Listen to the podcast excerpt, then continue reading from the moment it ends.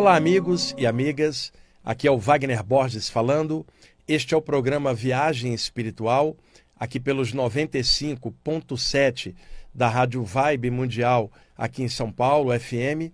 Nosso programa de todas as quintas-feiras, das 19h30 às 20h30, onde nós falamos dos temas relativos às saídas do corpo, os chakras, a aura, a imortalidade da consciência e temas que se correlacionam com esta temática toda, numa abordagem universalista, dentro de um contexto espiritualista, que é o contexto no qual eu estou inserido e amo trabalhar dentro dessa vibe. E aqui hoje está o meu amigo Euri, hoje comigo, depois de um tempinho, né, Euri? Tá? Estamos aqui, eu e o Euri, ansiosos pela rodada do Campeonato Brasileiro que está recomeçando aqui. Teve ontem, vai ter hoje também. E domingo, jogão. Botafogo e Palmeiras aqui em São Paulo, né, Euri? O Euri é palmeirense, eu sou botafoguense. Esse jogo vai ser, vai ser muito bom, né? Bom, vamos lá, pessoal. É, na semana passada, eu falei do mantra Kakni relativo a um dos aspectos da Mãe Divina. Citei seis mantras que são as madrinhas reitoras dos chakras dentro de alguns contextos yogis, e é um tema que não é muito falado. Normalmente se fala mais dos mantras tradicionais, dos quais ao longo dos anos eu passei alguns aqui para vocês. Só que estes das Daknis, ou seis reitoras ou madrinhas dos chakras, eu não tinha falado. Então, como várias pessoas mandaram mensagem perguntando um pouco mais onde que tinha essa informação, eu vou fazer o seguinte: todos os programas aqui meus são depois postados lá no meu canal do YouTube, canal Wagner Borges. Lá atualmente tem 210 mil pessoas, viu, Uri? É, é, lá seguindo. E que legal que a gente está botando muito conteúdo lá. Eu ponho todas as lives, e são muitas, que eu participo, tá tudo lá. E ponho todos os programas há anos. Então, quando este programa de hoje entrar lá, provavelmente no sábado, eu vou colocar na descrição do programa é, um texto sobre as Daknis, contendo o mantra Kakni, que é o do chakra cardiorrespiratório, mas completo. Na verdade, é um poema que eu escrevi há alguns anos em homenagem à Mãe Divina, com o aspecto das seis Daknis. Eu vou colocar o textinho lá na descrição do programa, então no sábado à noite vocês podem entrar, estará lá postado. Ah, e lá na descrição vai ter esse poema, e no poema estão as descrições das seis Daknis, tá bom? Que é a forma que eu tenho aí de ajudar vocês em seus estudos, para quem ficou um pouco curioso sobre isso. Bom, vocês se lembram que na semana passada eu contei do grupo ah, de mentores, os Amigos de Osíris, que é próximo do grupo dos iniciados. E eu passei aqui para vocês uma vivência que eu tive dentro do metrô, lá em casa, falei do mantra Kakni e eu deixei anotado uma série de ensinamentos deste grupo que eu quero compartilhar com vocês hoje, dentro dessa vibe iniciática de outrora, que raramente a gente vê hoje, aquela coisa mais raiz espiritual iniciática de outrora, que havia principalmente na estrutura iniciática egípcia antiga, também na estrutura hermética da velha Grécia, também na estrutura antiga do yoga, de mestre para discípulo, e também nas estruturas taoístas nos mosteiros no alto das montanhas da velha China. Então era corrente, naquela ocasião, por todo o Oriente principalmente, de que conhecimento profundo não cabe numa mente rasa e um grande amor não cabe num coração medíocre. Então, o conhecimento espiritual era passado de mestre para discípulo ou a partir de certas provas iniciáticas para testar a profundidade do candidato, como eu comentei semana passada. Então, neste contexto, o grupo Os Amigos de Osíris, como eu também citei no programa passado, ele opera por sobre a atmosfera egrégora da maçonaria e a egrégora também da Amorque, da Ordem Rosa Cruz clássica. E eles trabalham com aqueles conhecimentos iniciáticos do Antigo Egito internamente. Externamente, a população egípcia, como qualquer grande massa de população, estava presa a milhares de ídolos e uma ignorância coletiva. Porém, dentro das estruturas iniciáticas, vigorava conhecimentos profundos, captados em outros níveis de consciência pelos mestres, chamados então de hierofantes, que por sua vez iniciavam os neófitos, tornando-os iniciados, discípulos da tradição clássica hermética do Egito e da Grécia, principalmente. Os valores captados no alto e trazidos de lá para cá. Esses valores simbolizados dentro da tradição egípcia numa divindade chamada de Jeruti. O de Jeruti era o escrivão celeste. Era uma divindade que, por metáfora, por simbolismo, era representada com a cabeça da ibis, porque a ibis era considerada uma ave benfeitora. A ibis é uma ave grande, com um bico muito duro, que ficava na beira do rio Nilo, matando pequenas serpentes com o bico. Então o povo gostava dessa ave.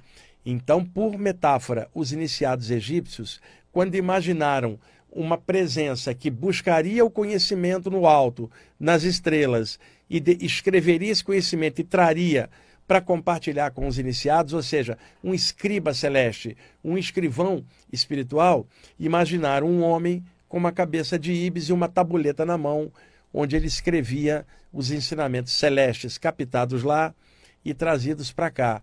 Foi chamado de Geruti. Séculos depois, já na Grécia, os iniciados gregos deram um outro nome para este personagem egípcio clássico. Chamaram então de Tote e posteriormente substituíram a cabeça da Ibis por uma cabeça humana e chamaram de Hermes Trismegistro. Então, este personagem hermético, ele ganhou várias roupagens, ele foi remasterizado ao longo dos séculos, até que chega na Europa do século XVI e já colocam o Hermes Trismegisto agora como grande alquimista. Ele foi sendo repaginado. E os conhecimentos dele lá de trás da velha Grécia, a tábua de esmeralda, do Hermes Trismegisto, o corpus hermético, essa literatura é antiga, mas ela ficou é, é, simbólica e esotérica durante os anos da Inquisição na Europa, durante séculos. Não se podia falar da temática espiritual, porque a pessoa poderia parar numa fogueira da Inquisição. Vocês sabem, era risco de vida na ocasião. No século XVI, com as fogueiras lentamente deixando de existir, porque o poder temporal e religioso da época estava decaindo, até chegar no século XVII e desaparecerem as fogueiras por motivos da Inquisição. Então ali os ocultistas começaram a botar a cabeça para fora e começaram a projetar conteúdos simbólicos que remontavam a séculos anteriores no século XVI, porque a abertura da época já permitia. O movimento renascentista, é, a descoberta da América, Gutenberg com a imprensa e, e, e os novos ares na Europa pós-Idade Média, né? uma renovação, e isso também aconteceu na parte hermética. E foi aí no século XVI que começou a circular o célebre é, resumo como a Tábua de Esmeralda do Hermes Trismegistro, que era um texto antigo, mas ele surge de forma aberta no século XVI, não mais de forma tão esotérica quanto antigamente. E aí é um revival do corpus hermético de séculos anteriores, e os séculos vão avançando. A gente tem aí na virada do século XIX para o século XX o Caibalion, dos três iniciados, que na verdade é o pseudônimo de um escritor americano chamado William Walker Atkinson, que usava o pseudônimo de três iniciados. Todo mundo pensava que eram três iniciados herméticos por causa da Hermes Trismegista, aquele que é três vezes grande nas pontas do triângulo, tá? E na verdade era um americano chamado William Walker Atkinson, que também escrevia com o pseudônimo de Yogi Ramacharaka, vários livros dentro dessa tradição. Então hoje, dentro de, desse resgate hermético clássico que permeou esses séculos, notadamente Egito e Grécia, pegando a linha mais ocultista que chega até nós, tirando mais a linha yogi da Índia ou a linha taoísta, pegando mais essa vertente mais hermética aqui, Egito, Grécia e daí o ocultismo ocidental, esse grupo, os amigos de Osíris, trabalha dentro dessa vibração. Eles não reencarnam, eles estão livres da roda de Sansara, da roda reencarnatória. E hoje eles atuam em planos mais altos, no invisível, ao qual alcançaram por mérito e esforço, e de lá orientam estudantes espirituais na senda espiritual no momento presente, como nós, todos nós, eu e vocês, que palmilhamos algum caminho espiritual, seja em que linha for, baseada na luz, no bem, em coisas que ajudem a evolução nossa e de todos, e o principal, vencer a si mesmo, né, que é grande, o grande desafio de nós todos. Então eles trabalham nos bastidores, ajudando. E aí surgiu esse grupo, os Amigos de Osíris, na década de 90 para mim. Foram os, o grupo dos iniciados que trouxeram ele para mim, pra, pra, no caso, para me apresentar. E aí raramente eles aparecem. E na semana passada, depois de um tempão, apareceram e, e, e eu contei a vivência para vocês. O que, que eu fiz então, pessoal? Fiz um debeste dos ensinamentos deste grupo e agora eu quero compartilhar com vocês e pontuar estes ensinamentos.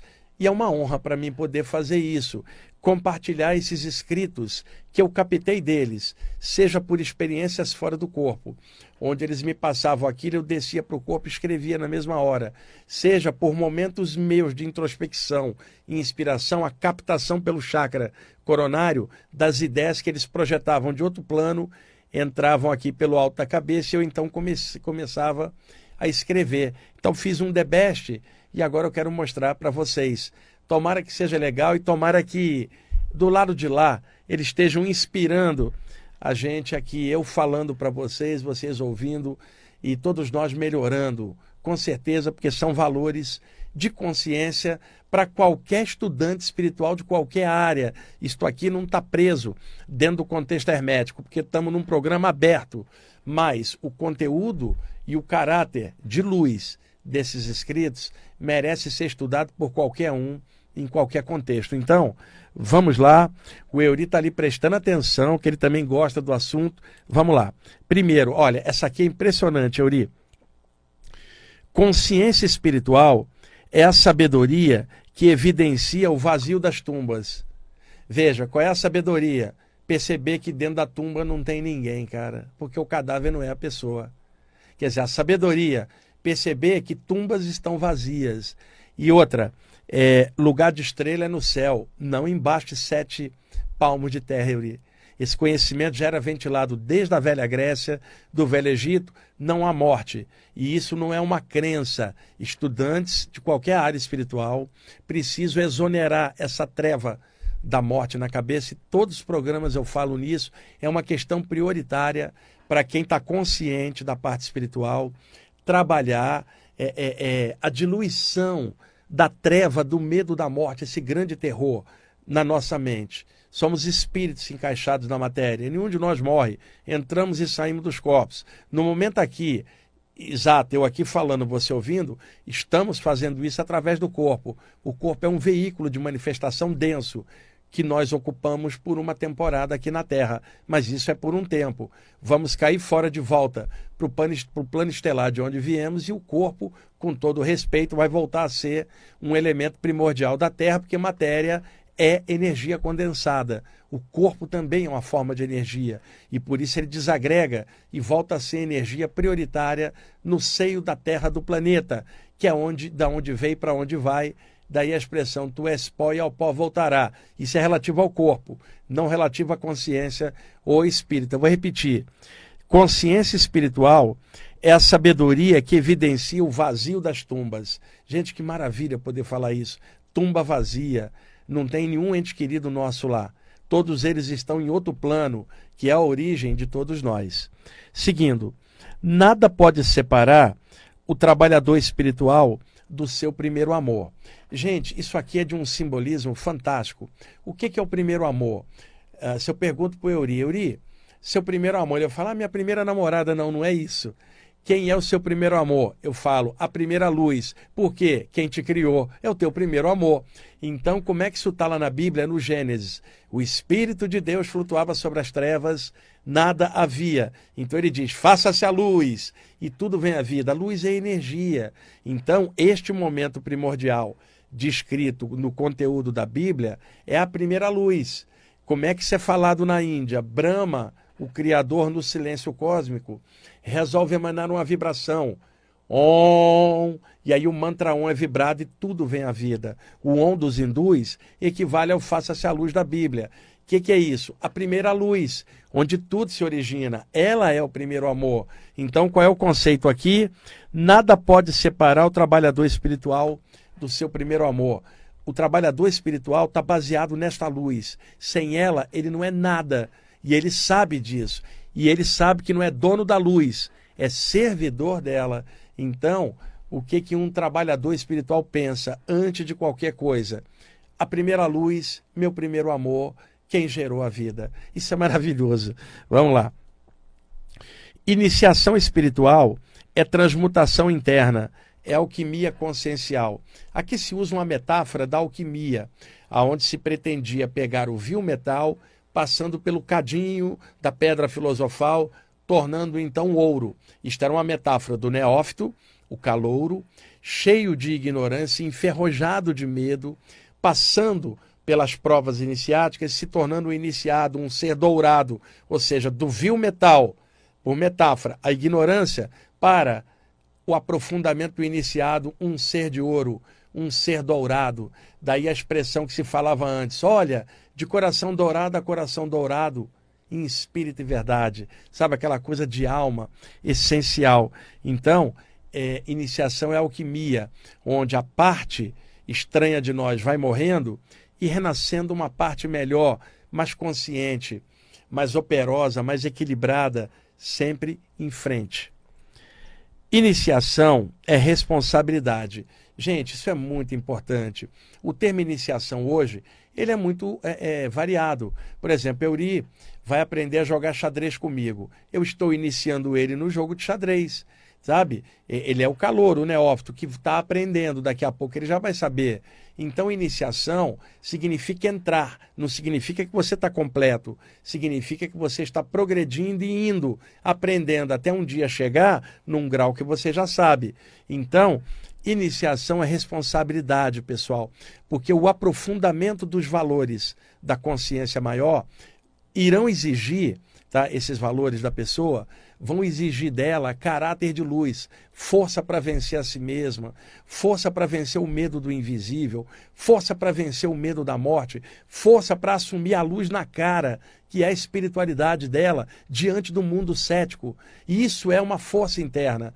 Muita gente quer iniciar-se em alguma coisa, mas não quer a responsabilidade inerente ao que a iniciação pressupõe, que é melhoria do caráter, vencer a si mesmo, lutar, nunca desistir. Muita gente quer fazer iniciação pensando que aquilo é uma coisinha iniciática, new age, uma brincadeirinha esotérica. Não, coisa séria, profunda. Aquele que aprofunda a parte espiritual vai ter que lidar com a responsabilidade inerente ao fato. E isso me lembra aquela história antiga: a quem muito foi dado, muito será cobrado. Então, alguém que aprofunda a parte espiritual, ela vai precisar agir de acordo com o que ela sabe. Não dá mais para agir como o neófito que um dia ela foi o calouro. Ela agora já sabe. Muitos não querem essa responsabilidade e por isso não aprofundam, porque se não aguenta bancar a espiritualidade e a consciência espiritual diante da sociedade cética, ela não vai bancar vencer o invisível nem vencer a ela por dentro. Iniciação é responsabilidade. Iniciação também é cremação das próprias tolices. Isso é muito legal. Eu vou usar um conhecimento lá do Shankara, né? O grande mestre yogi e de Vedanta lá do século 8 depois de Cristo, o autor do célebre Viveka Chudamani, a joia suprema do discernimento, que é um clássico da literatura hindu, um divisor de águas. E no caso, o Shankara dizia o seguinte: mergulha no mais secreto do seu coração, acende a fogueira do discernimento e queima as tolices do seu ego. Veja, fogueira do discernimento para queimar as tolices do próprio ego.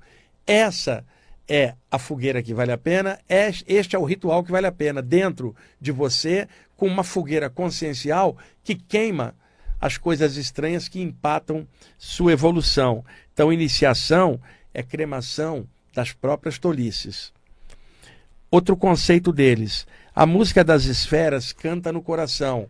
É, a música das esferas é, um, é normalmente uma expressão atribuída ao sábio Pitágoras, lá na Grécia em 600 ou 500, 600 a.C. ou 500, mais ou menos. Acredito que o Pitágoras é contemporâneo do Buda, lá na Índia o Buda em 500 a.C., o Pitágoras na Grécia. E o Pitágoras, Pitágoras falava da música das esferas. Quando ele falava das esferas espirituais, eram os, os planos extrafísicos quando ele falava da música das esferas, é a luz que permeia tudo, que é o que o hindu chamaria de Om, a vibração, o som do eterno permeando a tudo, que é um som sem som, porque não viaja por ondas sonoras, através do ar, viaja por ondas psíquicas, num nível espiritual. E daí o conceito música das esferas seria o Om, ou a luz, se assim quiserem, permeando todos os planos de manifestação. Uh, outro conceito: como ser feliz sem a luz. Pessoal, a luz aqui é o valor de consciência, é o alto. Como é que o, o, os antigos iniciados falavam? O absoluto, o supremo, o profundo, o incomensurável, o incognoscível, o todo que está em tudo, o alto, a luz, no sentido do princípio absoluto que permeia todas as coisas. E vou repetir o que eu falei semana passada. Não estou falando de um cara barbudo e branco lá em cima. Estou falando da onipresença universal, ao qual nenhum de nós tem sequer como pensar, de tão vasta, e nosso conhecimento relativo não tem como abarcar o infinito, quanto mais quem criou isso tudo. Porém, posso sentir essa grandiosidade no meu coração como estado de consciência, não significando que minha mente vai prender meu conhecimento relativo numa imagem ou achar que aquilo é o absoluto, porque ao longo da história muitas culturas foram criando é, é, é, é vertentes e, e, e, encapamentos religiosos em relação ao todo, aos seus deuses ou, ou aquilo que elas cultuavam. Acima de tudo existe uma onipresença, o mesmo um que permeia todas as coisas. Ele não pode ser descrito, não pode ter uma forma, porque é o Senhor de todas as formas e é o sem forma ao mesmo tempo. Simplesmente, vou repetir, o absoluto.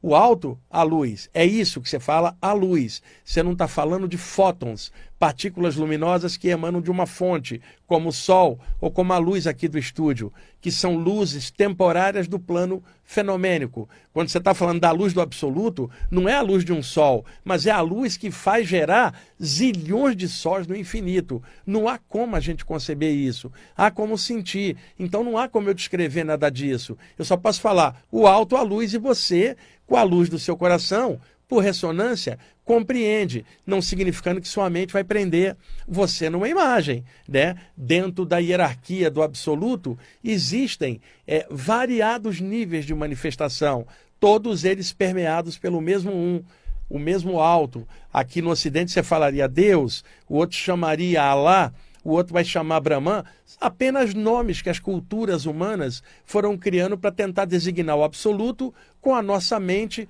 e nomenclatura relativa. Então, para simplificar, o alto ou a luz é o mesmo um permeando a tudo que não dá para a gente designar ou classificar. A pergunta é: como ser feliz sem a luz? Já que o todo está em tudo, Alguém que não tem essa noção, como é que pode ter plenitude se não consegue conceber de alguma forma a existência de um princípio absoluto? E melhor, não há efeito sem causa. Mas eu não estou falando de um cara ali em cima para o qual você ficar rezando e pedindo coisa. Eu não estou falando nada disso. Estou falando de algo transcendental.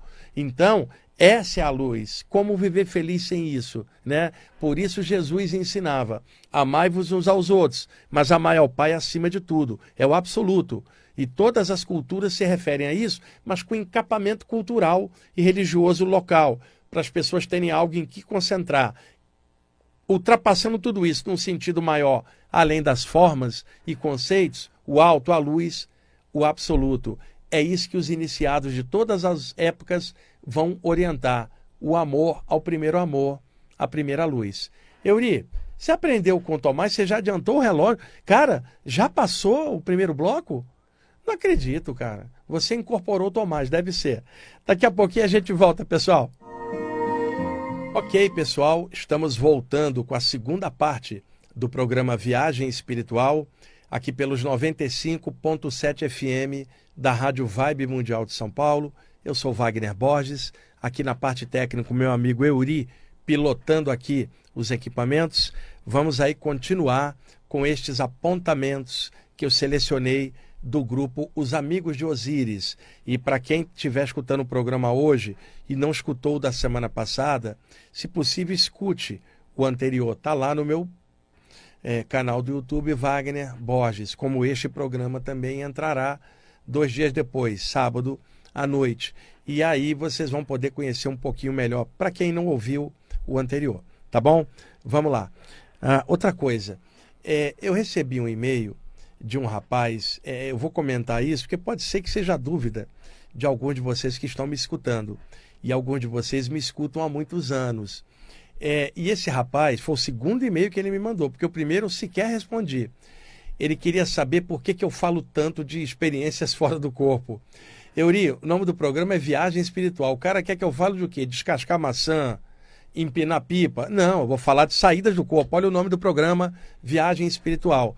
E o cara, ele quer saber por que, que eu falo tanto, porque ele não gosta muito do tema, ele queria que eu falasse de outras coisas. Eu falo de outras coisas, inclusive hoje, semana passada, eu vou variando os temas, mas o cerne do programa são as saídas do corpo, as quais eu vou estar sempre falando, muitas vezes voltando em mesmos temas, porque tem vários ouvintes novos a cada programa, principalmente paralisia do sono, dilatação da aura e tudo que vocês escutam o programa a tempo já sabem, mas toda vez tem alguém morrendo de medo da paralisia e faz parte voltar no tema e clarear.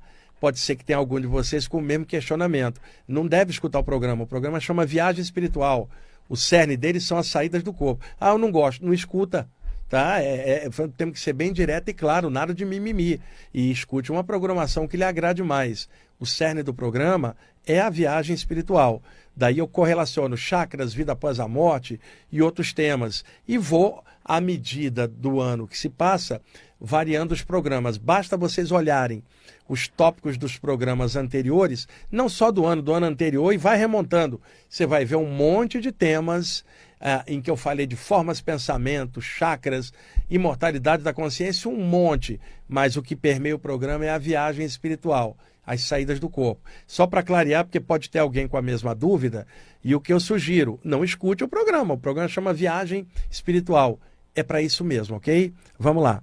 Ah, seguindo aqui os ensinamentos ah, dos iniciados. Os hierofantes velam espiritualmente.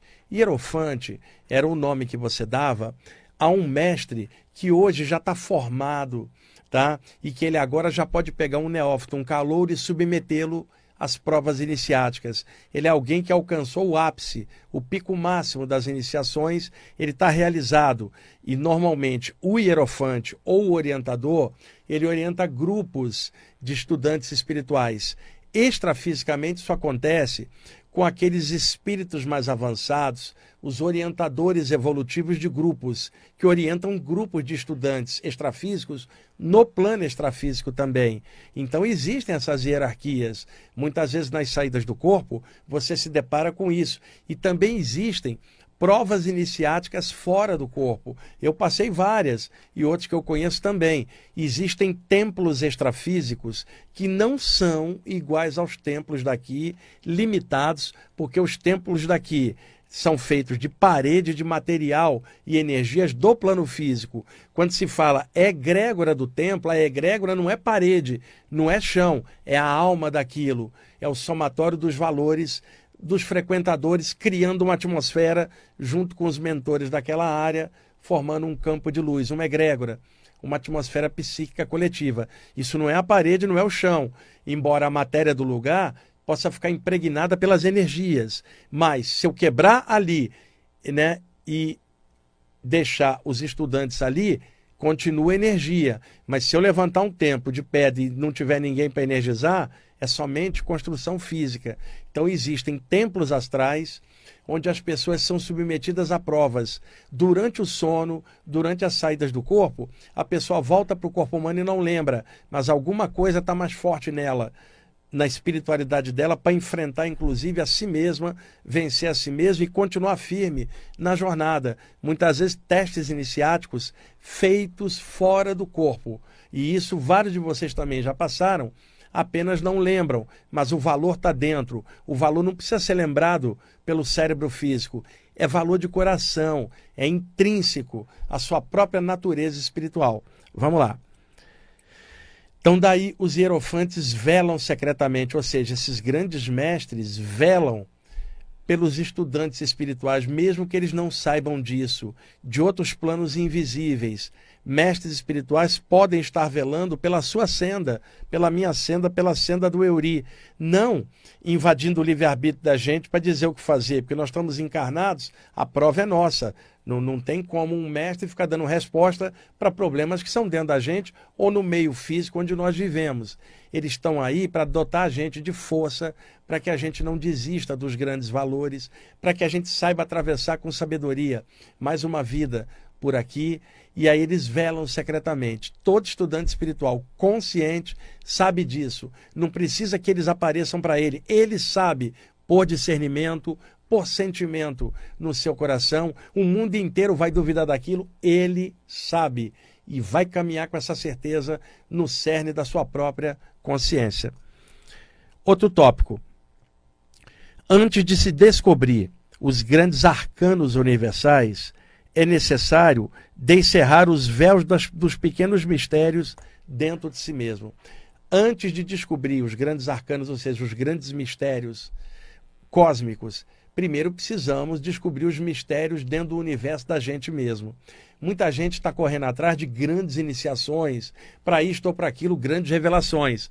Uh -uh. Primeiro as pequenas iniciações dentro de você mesmo, as revelações do teu universo interior. Porque veja bem, como é que eu quero conhecer grandes mistérios do universo se eu sequer conheço a mim mesmo? Não tem como. E o templo hoje para nós aqui não é o templo onde se vai, é o templo do próprio coração, é o nível de consciência da pessoa, onde está o valor real que ela carrega, e quando ela vai no templo de fora, que a estrutura que ela frequenta aqui no mundo físico, ela soma o valor de coração com outros iniciados no mesmo valor, numa fusão sempre baseada na luz maior em todas as coisas. É importante assinalar esses apontamentos para vocês. Tá, tá cheio de gente atrás de grandes mistérios sendo que ela continua sem se conhecer. Não tem como, gente. O primeiro passo para o infinito é dentro da gente mesmo, a definição de como é que eu quero trabalhar com isso, como é que eu vou avançar,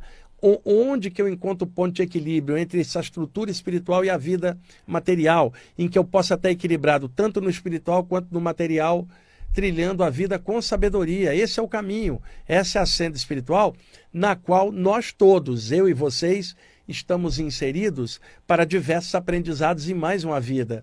Então, gente, vamos descobrir primeiro um pouquinho mais sobre nós mesmos, no universo interior da nossa consciência, um pouquinho mais sobre nossos chakras. Pessoal, um dos ensinamentos das tradições iniciáticas, cada chakra, sendo que o nome chakra vem do sânscrito da velha Índia, porque os hindus foram os primeiros a classificarem um sistema de chakras, nomeando-os.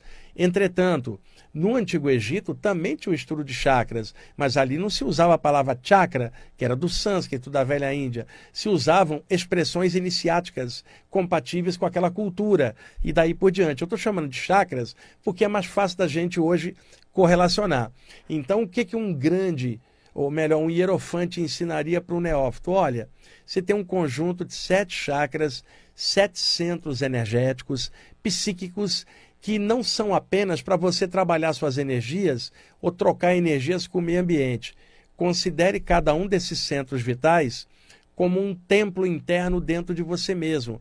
O chakra da base da coluna é o templo da terra, é que te liga ao plano físico, é a tomadinha que conecta o ser à encarnação, já que é o chakra ligado à terra. Reverencie a mãe terra, dentro do chakra da base e agradeça por estar em mais uma vida sendo hospedado pela Mãe Terra. Mergulhe no chakra da base não como um chakra, como um templo e aprofunde, conheça você e sua relação com o planeta. Avançando, o chakra geniturinário, chamado também chakra sexual, é o chakra que lida com as energias da reprodução, né? Então, na fusão com outro ser humano do sexo oposto, é capaz de gerar vida, que vai gerar mais vida. E isso é vida, no final das contas, sempre entra no centro geniturinário, que é o templo da fusão e da reprodução. Reverencia esse poder maior que te faz capaz de, em contato com outra pessoa no relacionamento, gerar um outro ser, gerar uma outra energia que vai hospedar um outro espírito para evoluir igual você e a pessoa que está junto com você. O templo da vida, templo sagrado. Vá até o chakra umbilical, né? é o templo aonde é processado o prana, o ti, a energia dos alimentos que geram vida para o corpo. O chakra umbilical processa, trabalha, transforma esses alimentos, extraindo os nutrientes e as energias que se espraiam pela aura, dotando o ser de vitalidade para se mexer, viver e aprender. E ao mesmo tempo, é o templo das nossas emoções mais densas, que nós precisamos entrar ali e trabalhar. Raivinha, picuinha, ciúminho, competição com os outros, tudo é o chakra umbilical. Precisamos entrar nele como um templo, não como um chakra, e trabalhar nossas emoções ali, daí fluir uma energia muito melhor. O chakra cardiorrespiratório, chamado em sânscrito anahata, o invicto, o inviolado, ou a câmara secreta do coração. Mergulha nesse templo, que é o templo do amor, da nossa afetividade em relação aos outros seres. Não é somente um chakra cardiorrespiratório, é o templo que tem seus sentimentos melhores de alegria, de amor, sabe? Isso é necessário você mergulhar ali no coração falar, tô cheio de amor, tô cheio de luz, mesmo que o mundo esteja cheio de problemas, ah, tudo é zoado aqui na terra, mas aqui dentro do templo do meu coração, eu mergulhei na meditação, encontrei a mim mesmo e eu percebo que o todo está em tudo. E esse é o meu grande amor, meu primeiro amor, a primeira luz, aqui no chakra cardiorrespiratório, que processa o prana, o ti, a energia da respiração, o sopro vital, que traz a vida principal para o nosso corpo humano. O chakra laríngeo é o templo da comunicação. Não é apenas um chakra que energiza boca, laringe, faringe, né, as cordas vocais. Não, é também um templo de comunicação, de expressão artística, expressão criativa no mundo. O chakra frontal não é apenas um chakra que cuida dos olhos, da raiz do nariz, dos nadis que se juntam dentro do chakra frontal, os nadis ida e pingala, ou apenas um chakra para clarividência, não. Ali é o templo do conhecimento, é por onde a gente absorve conhecimentos e aprende um monte de coisa. Mergulha nesse templo para que você use o conhecimento com sabedoria, ou melhor, com amor e alegria, somado ao conhecimento, tudo vira sabedoria. Porque se esse templo não for trabalhado, a pessoa fica refém do próprio conhecimento, radical no conhecimento, acha que sabe muito, acha que está acima dos outros, só porque sabe mais um pouco, e fica engaiolado em nomenclatura, conhecimento ou uma área só, sem ter abertura para o conhecimento de outras áreas, somar e arejar o próprio conhecimento. Então, é o templo do saber é o chakra frontal. E por último, o chakra coronário, alto da cabeça chamado em sânscrito Sahasrara, o lótus das mil pétalas, o único chakra que aponta para cima para as estrelas, apontando os próximos passos evolutivos do homem da Terra na direção da vastidão infinita, né? Melhor, vastidão infinita já é uma redundância. A vastidão universal, que eu quero dizer que é o infinito. E esse é o templo da expansão da consciência, já que é o único que aponta para cima para as estrelas. Ou seja, um hierofante ensinaria para o seu discípulo que os sete chakras são sete templos que ele vai trabalhar. Não é somente para fazer um trabalhinho de energia, não. É consciência dentro dos chakras, transmutação, iniciação, expansão e ao mesmo tempo energia sadia fluindo. Trabalhar os seus chakras energeticamente também, mas principalmente consciencialmente, somar tudo isso e melhorar, que é o objetivo de nós todos. Ah, o K dos templos é virtuoso, porque é a somatória dos valores esposados pelos irmãos de ideais. Havia uma expressão no Antigo Egito, K, que transliterando para caracteres latinos equivalentes, K-H-A, K. K significa o duplo, tudo tem um duplo, tudo tem energia, nada está desprovido de energia, tudo tem uma alma, tudo tem um duplo, tudo tem um K. Então a aura humana individual é o K individual. Por isso, o corpo astral, né, na saída do corpo, era chamado no Antigo Egito de Ka, o duplo astral. Não confundir com o duplo etérico, que é o campo energético do corpo humano. Etérico da palavra éter, da, o elemento lá, o, o, elemento primordial acima dos quatro elementos na Europa. Estamos falando do Egito Antigo, o Ka, o duplo.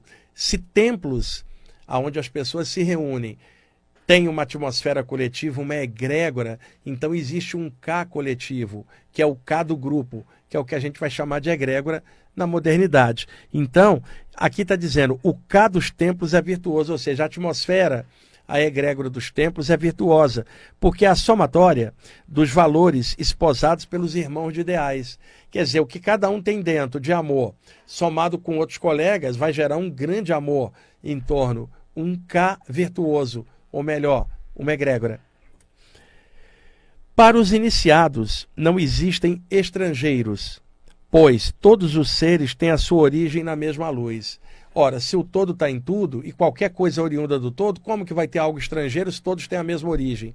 É que aqui na Terra, iludidos somente pela forma, pela cor do, da pele, o sexo ou a condição social de alguém, a gente fica fatiando a humanidade por países, etnias, cultura, religião, sexualidade, time, partido, político, o que quer que seja, a gente vai fatiando com o nosso ego tudo e criamos as diferenças que acabam gerando as guerras. Né? E nós tivemos tanto sangue derramado ao longo da história por causa disso. E elimina isso com o seguinte: o todo está em tudo, tudo vem da mesma luz, então como é que o outro é diferente? O outro pode estar na cultura diferente, ter a cor da pele diferente, mas tudo é energia no final das contas. Então, alguém com essa consciência jamais seria racista, por exemplo, o, o Euri, porque percebendo a mesma grandeza da luz em tudo, qualquer um é da raça da luz. Então, desapareceria essa besteira, essa doença mental chamada racismo, que, infelizmente, muitos estudantes espirituais têm essa doença mental e o conhecimento espiritual não é capaz de quebrar na mente dessa pessoa esta barbaridade que é o racismo, que precisa ser combatido a todo custo, principalmente por estudantes espirituais. Vamos lá, porque são. Olha, o The Best ficou grande, eu não pensei que eu tinha anotado tanta coisa aqui, Yuri. Vamos lá. Quem é da luz, respeita os que sabem menos. Ora, vocês que são ouvintes antigos, já escutaram eu falar isso muitas vezes por mim mesmo.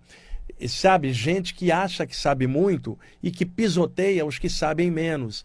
Gente arrogante, que se acha superior ao outro, tipo assim, eu estudo a parte espiritual, o outro é materialista, então eu sou superior. Conversa fiadíssima, pessoal, porque o outro pode ser materialista e pode ter um cara caráter virtuoso e a pessoa sendo estudante espiritual está cheia de tranqueira na mente que a espiritualidade não consegue quebrar nela porque ela é teimosa. Isso é relativo. E eu vou repetir uma coisa aqui, que é um bordão meu que eu já falo há muitos anos, vocês vão ver repetir isso milhares de vezes. Mais vale um materialista que faz o bem do que um estudante espiritual que não faz nada.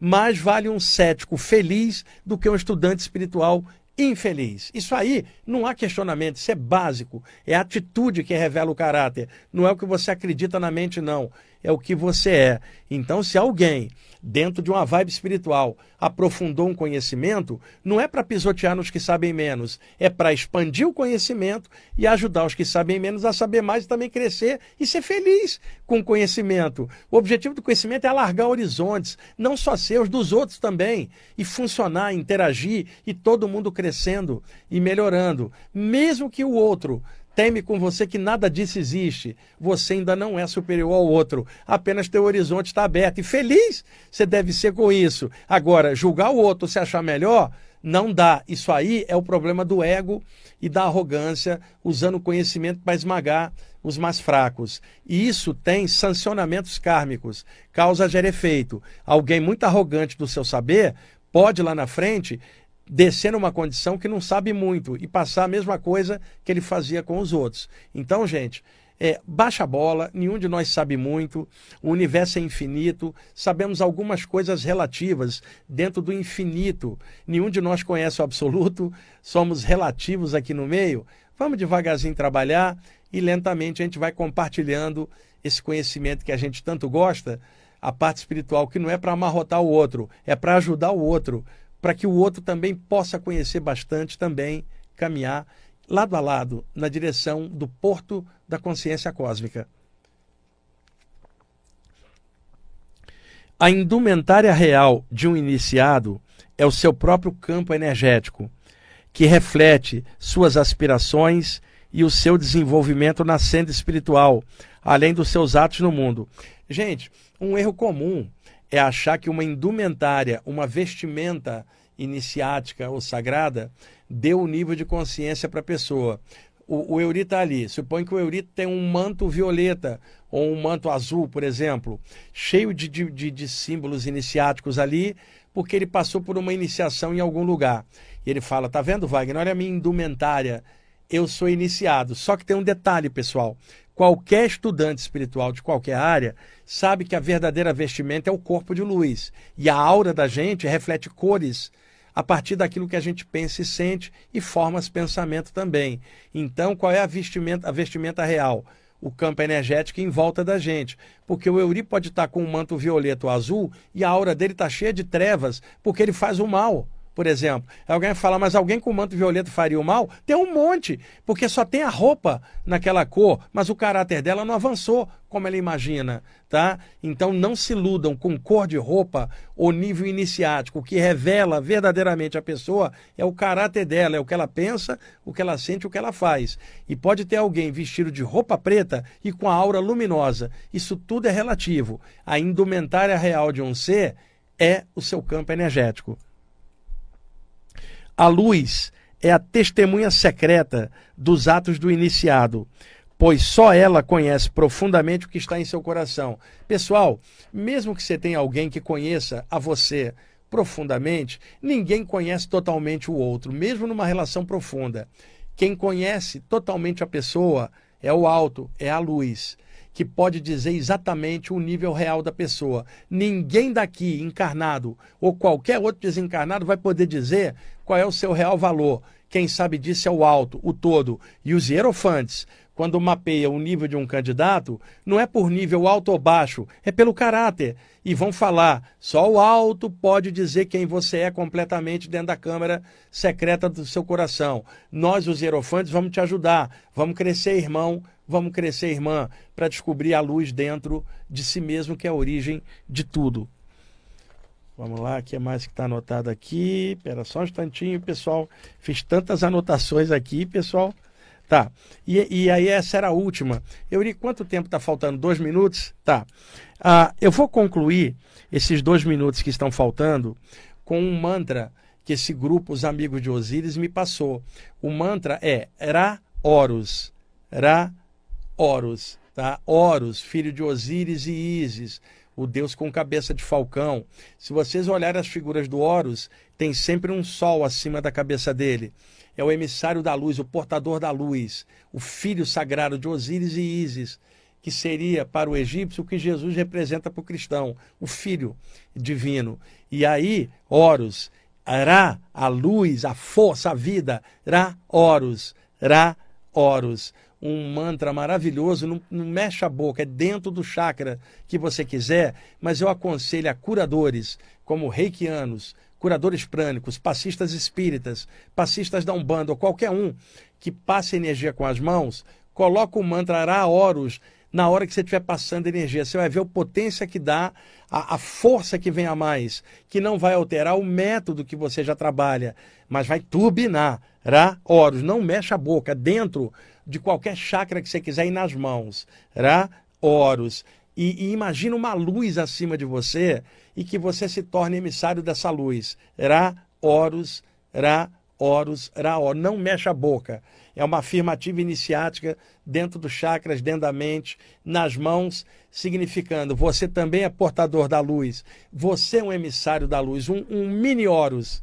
Ra, a luz com você. Ra, Horus. Esse é um dos mantras do grupo Os Amigos de Osíris. E a pronúncia Osíris é uma pronúncia aportuguesada aqui, né? Oxiri, como o outro chamaria, Oxi, e daí por diante. Eu estou falando aqui de uma forma que todo mundo entenda. E esse grupo dificilmente aparece. Semana passada apareceu e resolvi fazer esse debeste dos ensinamentos que me foram passados, me foram confiados ao longo dos anos. E aí alguns deles eu passei no programa de hoje, tá bom? Euri está me avisando que adiantou o relógio e que o programa já está acabando. Gente, eu acho que ele é discípulo do Tomás, ele adiantou, né? Gente, obrigado aí por vocês estarem ouvindo e assistindo o programa. Um abraço.